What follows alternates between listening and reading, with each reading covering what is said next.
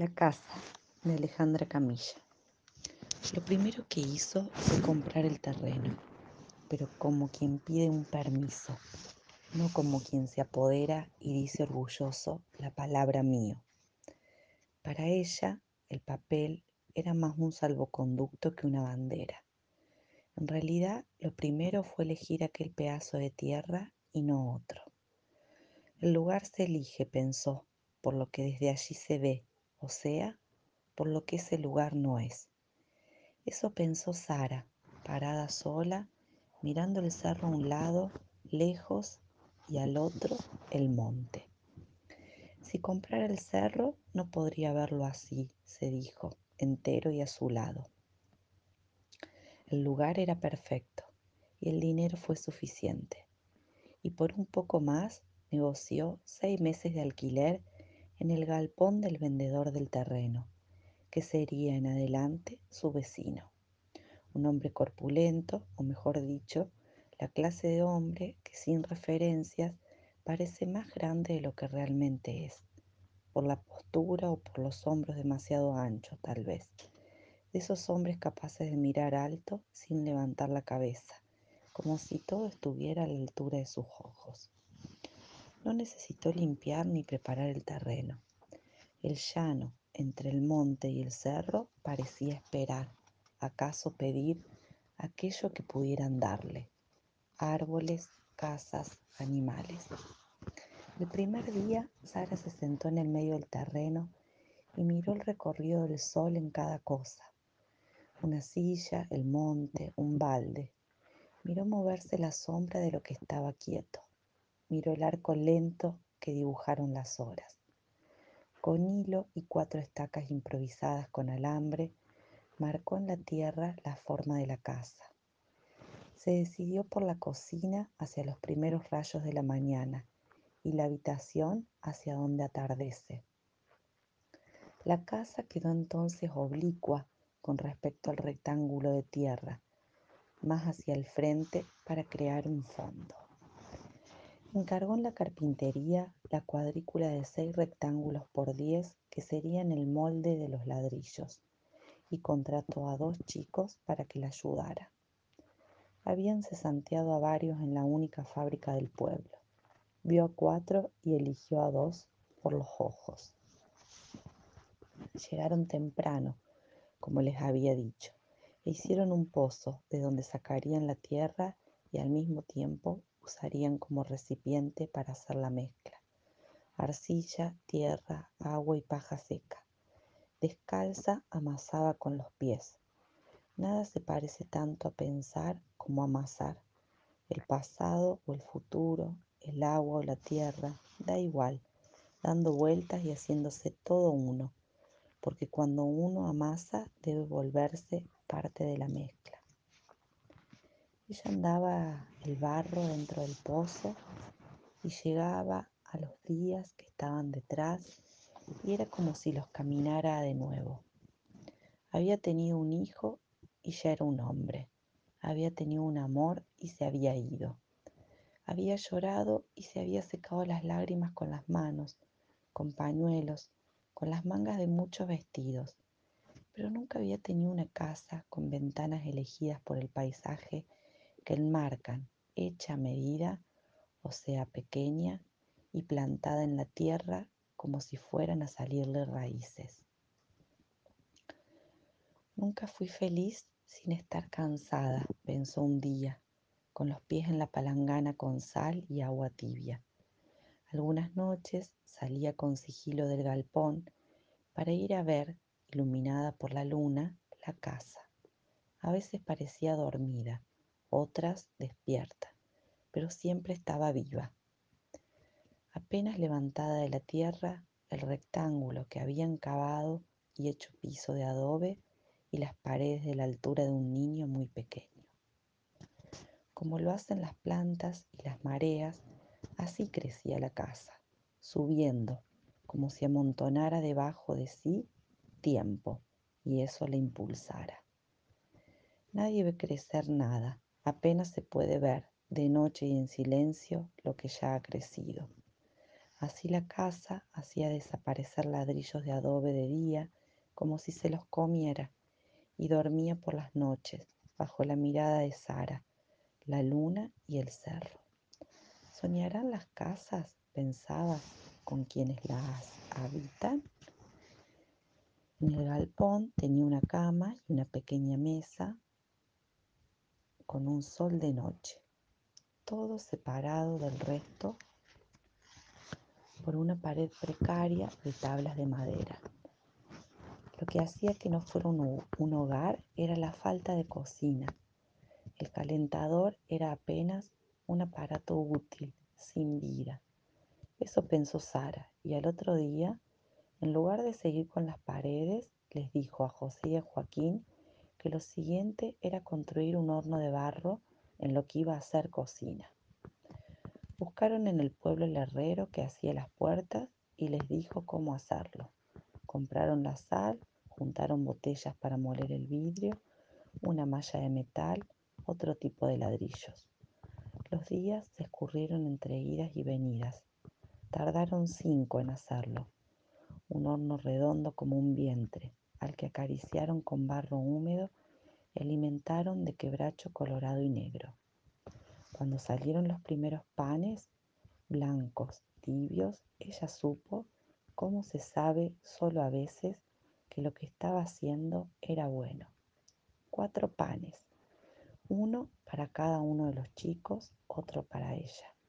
Tomó el cuarto y corrió a la casa de su vecino, Golpeó la puerta ansiosa. Señor Iván, dijo. Traía el pan en sus manos sin ningún envoltorio. Ni un plato había agarrado en el apuro. Finalmente la puerta de madera se abrió, lenta, indiferente al ritmo que Sara traía en el cuerpo. El hombre la miró primero a los ojos, luego miró el pan y volvió a los ojos. Amasé pan, dijo Sara. Tengo un horno. Como el hombre no decía nada, ella extendió las manos y le entregó el bollo blanco y todavía lleno del recuerdo del fuego. El hombre siguió sin decir nada y sin tomar el pan, y entonces Sara estiró más los brazos, apoyando el pan en el vientre del hombre, que en un gesto casi defensivo puso las manos alrededor de lo que invadía tan de repente. Cuando el pan estuvo en las manos del hombre, Sara se dio vuelta y volvió a la casa con pasos largos y decididos, como si los clavara y desclavara de la tierra. Los días de lluvia, como no podía construir, Sara ordenaba el galpón y después se sentaba con las grandes puertas abiertas a mirar la casa.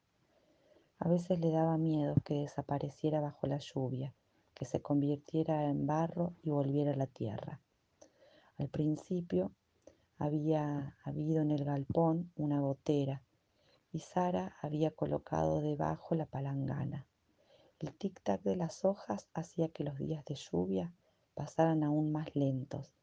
Después de los primeros tres meses, la gotera había desaparecido. Una noche Sara pensó que ya tenía el pan y quería agua. Al día siguiente mandó a los chicos al pueblo a buscar a quien se ocupara del pozo y la bomba y todo lo necesario.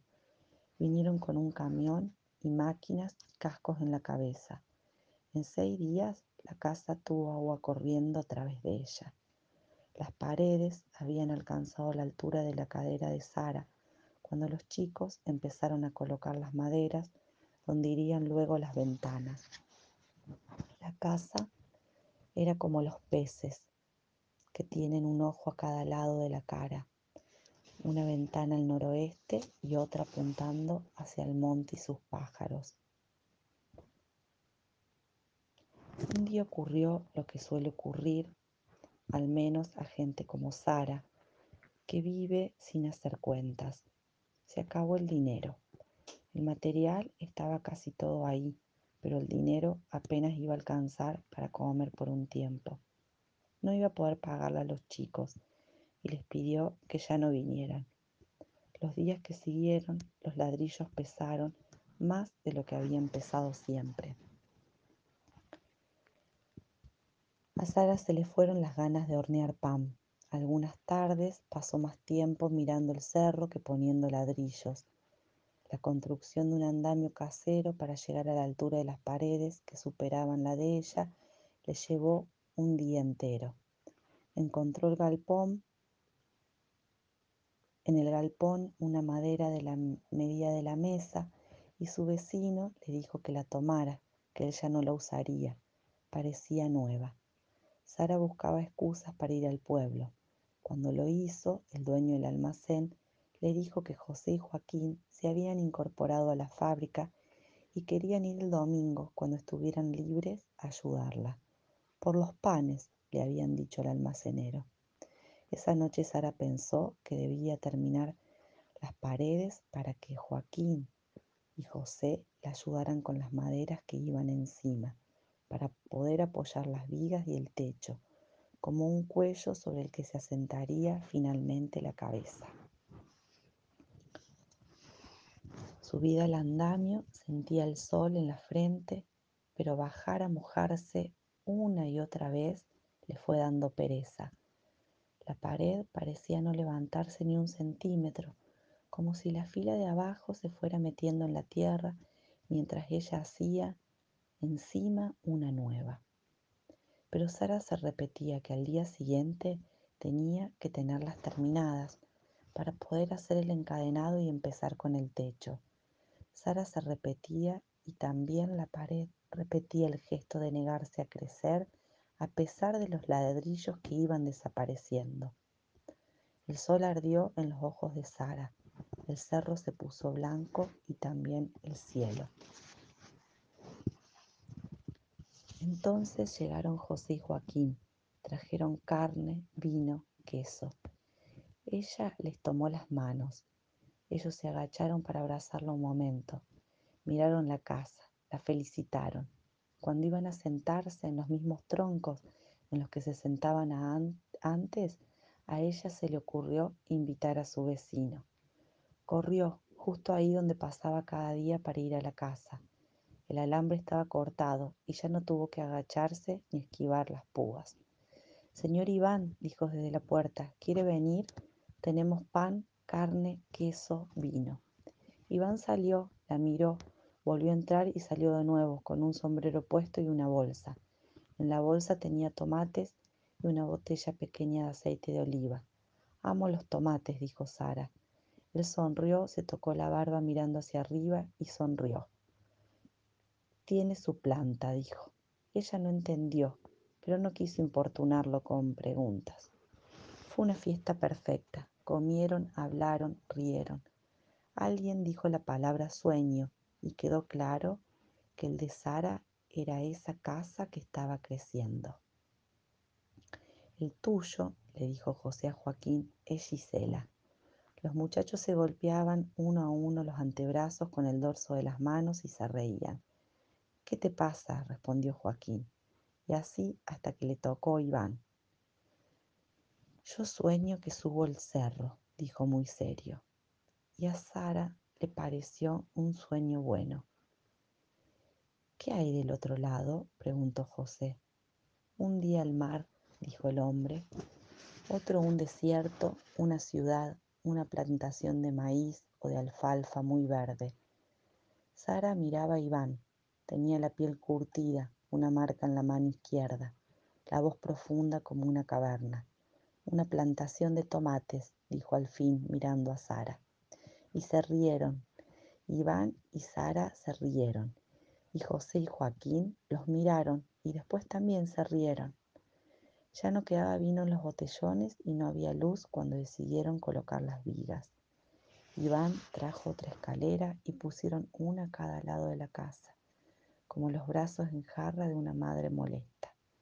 Los tres hombres se movían como si hubieran perdido decisión y peso, como extrañas mariposas, con algo de revoloteo pero sin la alegría. Se reían, trastabillaban y le decían a Sara que no se preocupara cuando ella enderezaba la escalera o les agarraba los pies en los escalones para que no se cayeran. Las vigas quedaron torcidas, pero Sara se alivió cuando dijeron que el tinglado era mejor ponerlo de día. Esa noche se durmió enseguida, pensando que así son las fiestas, que todas se terminan, y que como iban, que como Iván parecía más grande de lo que era, también sus manos parecían enormes por cómo las dejaba caer sobre la mesa haciendo un ruido seco, por cómo agarraba las cosas como si las atrapara, sosteniéndolas con fuerzas. Sus palabras, pensó casi en sueños, también tienen peso. Al día siguiente, los pájaros, el mate, las gotas de rocío en el pasto y los pies, todo parecía vacío. Cuando llegó a la casa, vio que tenía el tinglado encima, torcido. Después vio que junto a la ventana de la cocina, de repente, una planta trepadora alrededor de una caña seca. Se acercó y vio los frutos, uno rojo, dos verdes todavía, tomates. Una de las escaleras se había caído al piso, junto a la escalera el sombrero. Recordó la gotera, la tabla de la mesa, el alambre abierto, las paredes hechas. No corrió, anduvo lenta, como hacía en la mezcla. Eligió la palabra para cuando él abriera. Golpeó la puerta y después las ventanas. Gracias, dijo finalmente. Gracias.